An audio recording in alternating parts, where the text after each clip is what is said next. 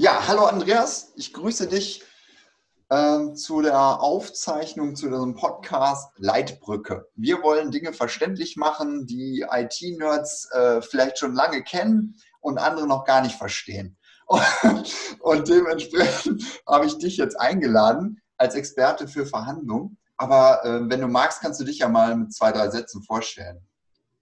Also, hallo erstmal, Matthias, vielen Dank für die Einladung hier und die Möglichkeit, mich hier ein wenig zu präsentieren. Gerne. Du sagtest ja bereits, du möchtest äh, Dinge etwas allgemeintauglicher machen. Ich verfolge da so ein bisschen dieses KISS-Prinzip, ja, keep it short and simple, simple and stupid oder wie auch immer du es nennen möchtest. Und ja. ähm, ich habe irgendwo mal, mal einen ganz schlauen Satz gelesen, der, der in etwa sagte, nur wer komplizierte Dinge einfach ausdrücken kann, hat sie auch wirklich verstanden. Mhm. Ja. Und ich, ich glaube, da, da gehen wir dann rein und genauso möchte ich das halt auch mit Verhandlungen machen. Tatsächlich ist Verhandeln sehr, sehr einfach. Ja, wer das nicht glaubt, der soll mal mit kleinen Kindern verhandeln. Also ich sehe reihenweise kleine Kinder im Alter von vier, fünf Jahren, die perfekte Verhandler sind. Irgendwie verlernen wir das im Alter so ein bisschen und ich versuche dann wieder so ein bisschen das Ganze, die Menschen zurück zu Kindern zu erziehen. Okay. Wenn es denn zumindest in die Richtung der, der Verhandlungstechnik geht. Allerdings ja. ohne, ohne das laute Rumschreien auf den Boden schmeißen und was da sonst noch alles so an, an Randerscheinungen kommen kann, sondern das tatsächlich konkret mit einer Strategie, mit einer Taktik und einer entsprechenden Struktur die dahinter steht. Und so, so ist halt das Ziel. Das mache ich zum einen durch, durch meinen eigenen Podcast, zum anderen durch Beratung, durch Coachings, durch offene Workshops, online und offline. Muss man ja heutzutage erst recht nochmal so ansetzen. Habe ich allerdings auch schon vor Corona gemacht. Also da ist nicht ganz äh, Neuland für mich. Ja, und ich glaube, Simple and Stupid ist damit abgehakt. Und das reicht dann auch. Dann lass uns mal zu der Frage kommen. Genau, wir haben eine generelle Frage. Und die Frage ist, ähm, ja, wie, wie einfach, wie, wie simpel. Wie viel Sicherheit brauchen wir in unseren Unternehmen? Das ist so die, die Kernfrage, die wir heute erörtern wollen. Und ähm, das ist eine sehr spannende Frage, glaube ich. Und ähm, da kann auch jeder was zu sagen. Also ich für meinen Teil glaube, dass Sicherheit das Gegenteil von Risiko ist. Und dementsprechend ähm, ist es so, dass wir immer abwägen müssen als Unternehmer. Gehen wir ins Risiko oder bleiben wir mit dem Arsch in der Sicherheit? Und das ist jetzt so der Ansatz. Wie, wie hast du da Erfahrungsschätze gesammelt in deinem Leben? Äh, wie gehst du mit dem Thema um?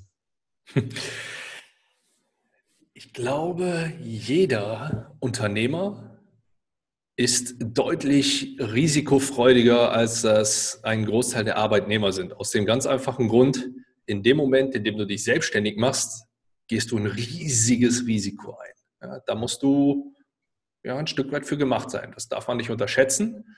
Und das bedeutet auch an vielerlei Stellen schwitzen, Angst haben vielleicht sogar.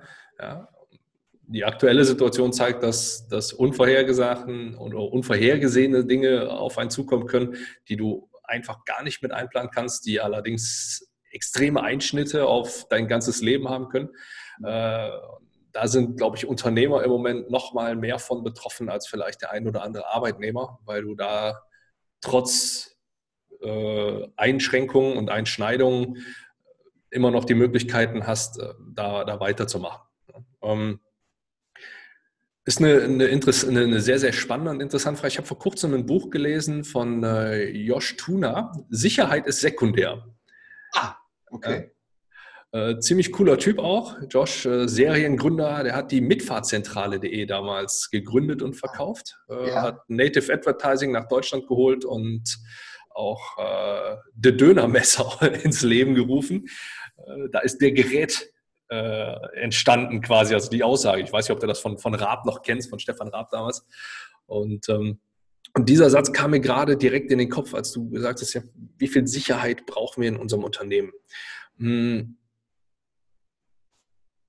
Ich finde, da diese, diese, diese, diese Catchphrase, nenne ich sie immer. Also du, du merkst, ich habe zuletzt ein bisschen viel mit, äh, mit internationalen Kunden zu tun gehabt, deswegen ja. verzeih mir, wenn ich das eine oder andere leider zu amerikanisch ausdrücke.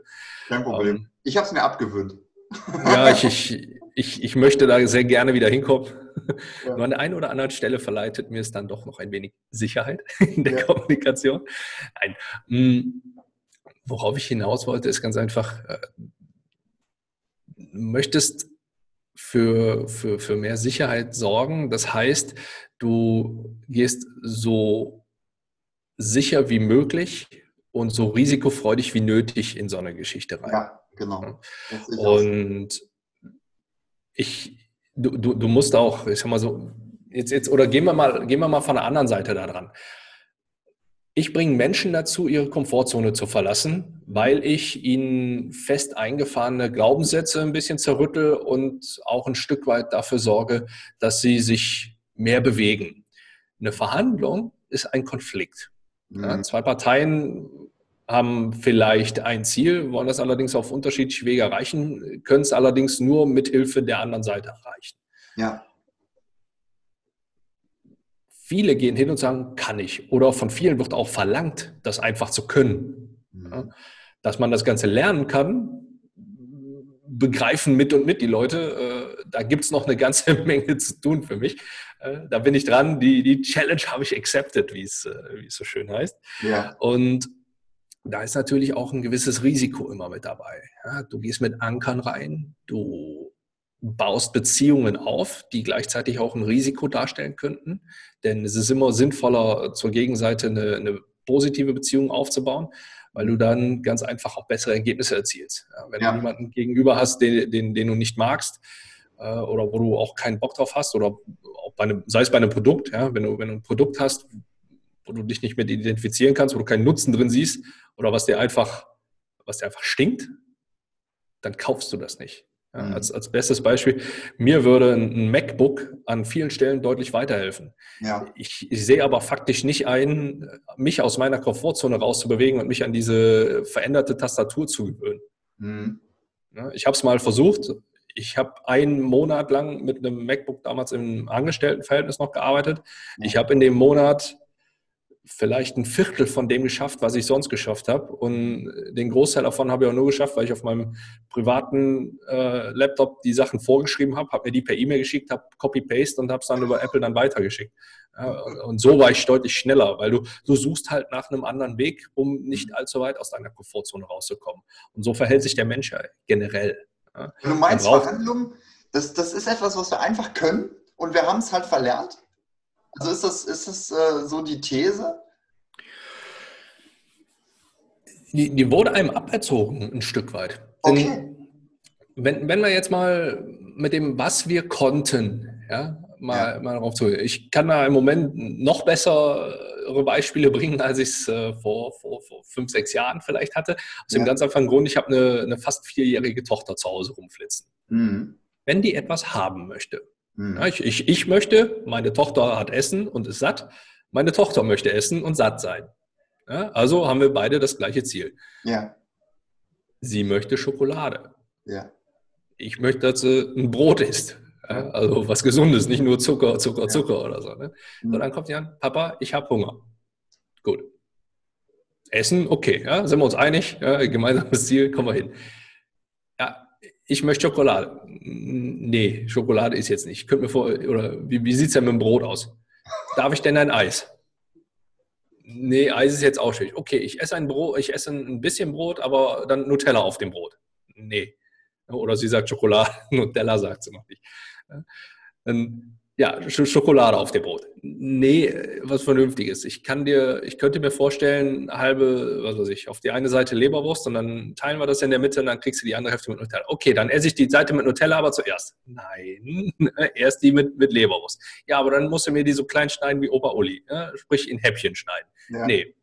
Ja, und dann möchte ich danach aber noch einen Lutscher. Nee, ja, und dazu möchte ich aber äh, Limo trinken. Nee, Limo, um Gottes Willen. Äh, dazu möchte ich einen, einen Saft trinken oder sowas alles. Ne? Und dann hast du in der Situation, wenn du das jetzt einfach mal auf als Verhandlung ansiehst, ja. bricht sie das Ganze runter, die fordert, fordert, fordert, fordert. Ja. Und ich stelle fest, der Großteil der Menschen, mit denen ich zusammenarbeite, die tun sich unwahrscheinlich schwer, in Verhandlungen zu fordern. Ja. Sie tut es unbewusst. Ich kann mir nur schwer vorstellen, dass meine fast Vierjährige äh, heimlich bei mir an der Tür ist oder sämtliche Ratgeber gelesen hat und sich in Verhandlungstechniken ausgebildet hat oder es im Kindergarten, sofern die denn offen sind, äh, gelehrt wird. Ja? Mhm. Sondern das ist einfach mit drin. So, ich, ich möchte mein Ziel erreichen. Ich denke egoistisch. Ich möchte das, was ich habe. Also will ich dafür alles haben. So, und wenn ich das beim ersten Mal nicht kriege, dann versuche ich es nochmal, nochmal, nochmal, nochmal, nochmal, nochmal, nochmal. So lange, bis ich das habe, worauf ich mich einigermaßen einigen konnte, ja, bis ich happy bin damit. Ja. Und genau so gehst du ja halt auch in eine Verhandlung rein. Problem ist, im wirtschaftlichen Bereich und auch teilweise im privaten, machen das Erwachsene nicht mehr. Wieso? Weil sie irgendwann im Rahmen ihrer Erziehung, Ausbildung oder sonst irgendwo gelernt haben, Nein ist Nein, ja, hör auf zu fragen, frag nicht andauernd oder jetzt lass auch mal gut sein und, und, und, und, und, hör auf zu nerven oder wie immer. Ja. Und das kannst du wieder erlernen. Ja? Also ich, ich, ich greife eigentlich nur vorhandenes Wissen oder vorhandene Fähigkeiten auf, denn ich garantiere dir, jeder, der noch die Möglichkeit hat, seine Eltern mal zu fragen, kann die ja gerne mal fragen, ob es in seiner Kindheit mal eine Situation gegeben hat, ähnlich wie die, die ich jetzt gerade geschildert habe, wo er irgendwas haben wollte, wo er verschiedene Sachen gefragt hat, gefordert hat und so weiter. Mhm. Ich, ich wette, 99 Prozent kriegen ein Ja als Antwort. Absolut. Also, also steckt das in einem drin. Und ja. ich äh, versuche halt das Ganze einfach nur zu reaktivieren ja. und dann dafür zu sorgen, dass du einfach wieder in diese Forderung zum Beispiel reinkommst. Ja. Wie viele, wie viele Menschen kennst du oder hast du schon mal kennengelernt, ähm, die nicht verhandeln und weil sie nicht verhandeln, echt scheiße drauf sind hinterher? Also die gehen aus Verhandlungen raus, die keine Verhandlungen sind für sie gefühlt. Und dann hinterher, mal hätte ich doch mal gesagt, hätte ich doch mal getan, hätte ich doch mal so und so. Ja, die, die, die kasteien sich dann richtig, ja, die holen dann die Neunschwänzige raus und hauen mhm. sich den Rücken kaputt, anstatt in der Situation was zu verändern. Mhm wie viel ich kenne, also eine Zahl, eine genaue Zahl kann ich dir da nicht nennen. Es sind viele, es sind sehr viele. Das Gute ist, da kann man so ein bisschen eine, äh, eine Erfolgsstory vielleicht dann auch machen je nachdem, wie, wie offen und wie, wie groß der Schmerz dann für die ist. Ich meine, es ja. gibt Leute, die, die stehen auf Schmerzen, ja? die, die wollen ja. da auch nichts ändern, dann so what. Ja? Äh, ja. Ich habe einen militärischen Hintergrund, ich habe mal mit Amerikanern zusammengearbeitet oder mit amerikanischem Militär zusammengearbeitet. Da hat mal einer gesagt, you can't kill them all. Das kann man insgesamt natürlich diskutieren und äh, auch moralisch in Frage stellen. Nur ja. die, die Grundidee, die dahinter steckt, ist, ist irgendwo gegeben. Ja, du kannst es nicht jedem recht machen. Und ich bin auch nicht dazu da, um jedem zu sagen, so, nee, du, du musst, du musst, du musst, du solltest das tun und, und, und, und. Nur wenn du halt wirklich keinen Bock mehr drauf hast, dir die, die neuen Schwänzige zu geben ja, und einfach mal auch aus so einer Situation rauszukommen und zu sagen, ey, das war jetzt doch irgendwie geil ja. im Nachgang. Ja dann kriegen wir das schon, schon irgendwie hin. Und das sind auch die, die meisten, mit denen ich zusammenarbeite, die rauskommen und sagen, ja, jetzt, jetzt bin ich zumindest deutlich zufriedener als vorher. Denn ähm, viele meiner Kunden sind auch einfach nie zufrieden. Das ist auch eines der großen Probleme, was ich habe. Deswegen brauche ich zum Beispiel auch ein, ein Maximalziel, damit ich halt weiß, wann ich aufhören muss, sonst, sonst mache ich immer weiter, immer weiter, immer weiter, weil, weil dann, dann hast du dieses Gefühl, da geht noch mehr. Und mhm. das, das ist auch, ein, das kann ein Fehler sein, ja? nicht nur in Verhandlungen. Aber jetzt mal so ein Tipp, also so, so ein, so ein Expertentipp. Ähm, ich habe mal gehört und ich wollte mal hören, ob du das gut findest, dass man sich ein ähm, Minimalziel setzt, ein, ähm, ein Maximalziel und ein Ziel, was man nicht kommuniziert, was die absolute Schmerzgrenze ist. Ich kenne ganz viele Menschen, die immer die Schmerzgrenze nennen und sich dann hinterher ärgern, dass sie wieder die Neunschwänzige rausholen, ja, um bei dem Sinnbild zu bleiben. Ähm, aber was hältst du von dieser Strategie? Also grundsätzlich mit Minimalziel und Maximalziel zu arbeiten, ist schon mal sehr gut. Okay. Mhm. Punkt. Empfehle ich jedem, sollte jeder machen. Sich ja. nur ein Ziel zu setzen, nein, immer mindestens zwei. Obergrenze, Untergrenze. Ja. Untergrenze, wenn die erreicht ist, muss ich abbrechen, muss ich rausgehen. Ja. Weil alles, was drunter ist, habe ich einen entsprechenden Schaden von. Mhm. Im Zweifelsfall, ja, ich bin Einzelunternehmer. Wenn ich unter meine Untergrenzen gehe, kann meine Existenz davon abhängen. Ja. ja. Wenn ich als Angestellter bin und Untergrenzen unterschreite, die mir von oben vielleicht irgendwo vorgegeben worden, verstoße ich damit bewusst gegen, gegen jetzt hätte ich schon fast Befehl gesagt, gegen, gegen eine Vorgabe, was unterm Strich sogar mit einer Abmahnung oder je nach Schweregrad auch mit einer Kündigung dann halt, ja, da könnte die Kündigung halt eine Konsequenz sein bei, bei einem solchen Verhalten. Ne? Ja. Aus verhandlungstechnischer Sicht sein Gegenüber seine Untergrenze zu kommunizieren, ist, ist ein kapitaler Fehler. Ja, also, das machen die meisten doch, oder? ja, natürlich. Das, das, das machen viele, weil viele einfach nicht oder viele viel zu verkrampft in solche Geschichten reingehen. Die haben ein bisschen Angst vor dieser Verhandlung, vor, vor dem Konflikt, der da ist. Mhm. Viele Menschen sind eher harmoniegetrieben, haben vielleicht auch eine falsche Interpretation von Win-Win. Ja, das muss immer alles harmonisch sein, Kompromiss, ja, wir einigen uns immer auf das Gute. Und ich, ich weiß nicht, also in, in jeder guten Beziehung muss es ja auch mal irgendwo krachen. Und ich finde, wenn du mit einem, mit einem leichten Gewitter und vielleicht das eine oder die ein oder andere Grenze einfach mal austestest, kommst du deutlich weiter. Und mhm. sag mal, mit den Leuten, mit denen ich schwierige Situationen gemeistert habe, mhm. habe ich eine deutlich bessere Beziehung auch langfristig gesehen, als mit denen, wo es, wo es schnell und einfach ging. Ja, also bin ich bin ich an der einen oder anderen Stelle vielleicht doch nicht, nicht ganz so der, der, der angenehme Partner im Rahmen einer Verhandlung. Ja.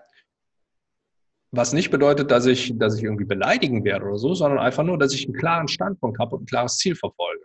Und das ist, das ist irgendwo das Wichtige.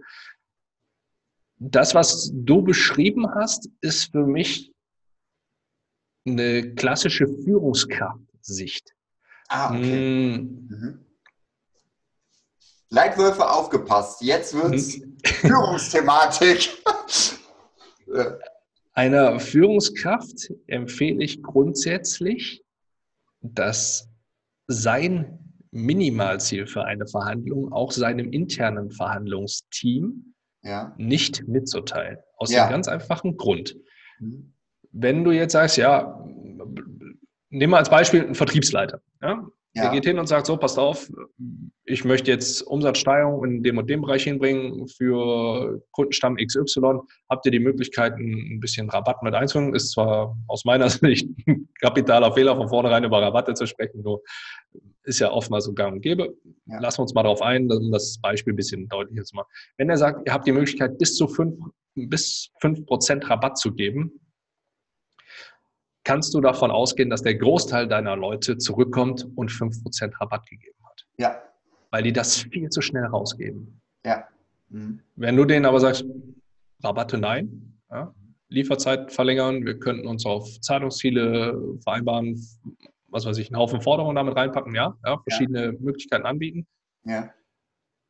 Und da kommen dann, und dann kommen die gleichen Leute zurück, machen die Abschlüsse trotzdem, genauso wie du das dir vorgestellt hast. Und da mhm. kommt vielleicht nur eine Handvoll von den Leuten zu, oder eine Handvoll Fällen, nicht eine Handvoll Leute, kommen zurück und sagen, hey, pass auf, hm, ich tue mich hier und da ein bisschen schwer, äh, Kunde möchte da noch und, und, und, und, und. Dann kannst du nachher immer noch mal reingehen und sagen, okay, gut, äh, wir fahren das verhandlungstechnisch strategisch so und so. Du wirst dabei nicht angeschossen als, äh, als der Vertriebler. Ähm, du kannst da noch mit, mit einem halben Prozentpunkt Rabatt reingehen oder mit einem Prozent und dafür kriegst du dann das, das und das und das und das. Ja. Also seine eigene Untergrenze kommunizierst du nirgendwo hin. Ja. Ja, also die kommunizierst du nicht an dein Team und auch nicht an deinen Verhandlungspartner. Ja. Aus dem ganz einfachen Grund, wenn du das tust, gehst du selber drunter. Ja, oder beziehungsweise dann, dann, dann verschenkst du einfach Marge, whatever. Ja? Geld im Normalfall, wenn du das machst. Mhm. Weil du den Leuten etwas gibst, was sie leichter erreichen können. Mhm. Und das ist auch einer der Gründe, ich, ich kriege in der letzten Zeit häufig Diskussionen mit, wenn es um Plan B, BATNA, wie man es aus, aus dem Harvard-Konzept kennt, also Best Alternative to Negotiated Agreement, ja, also eine, eine Alternative, die, die beste Alternative, die man halt haben kann. Ja. Äh, wenn, wenn man sowas halt alles mit reinpackt, weil du halt mit mehr oder mit angeblich mehr Sicherheit reingehst, wenn du noch irgendwas in der Hinterhand hast, wenn du Alternativen hast. Mhm. Das ist psychologisch gesehen vielleicht richtig. Allerdings neigst du auch dazu, dein primäres Ziel nicht zu 100 Prozent zu verfolgen, weil du ja weißt, du hast da noch was im, im Hintergrund. Also du, du kämpfst in Anführungszeichen deutlich härter für dein Ziel, wenn du eben nicht diese Alternative hast. Und deswegen rate ich auch jeder Führungskraft dazu, mit einem gewissen Fingerspitzengefühl seinem Team keinen Plan B mit an die Hand zu geben. Mhm. Mhm. Also ist der Fokus entscheidend für den Erfolg. Kann ich das so zusammenfassen? Ist das so eine These, die du aufstellst? Also wer dir da widersprechen würde, ist, glaube ich, mit dem Klammerbeutel.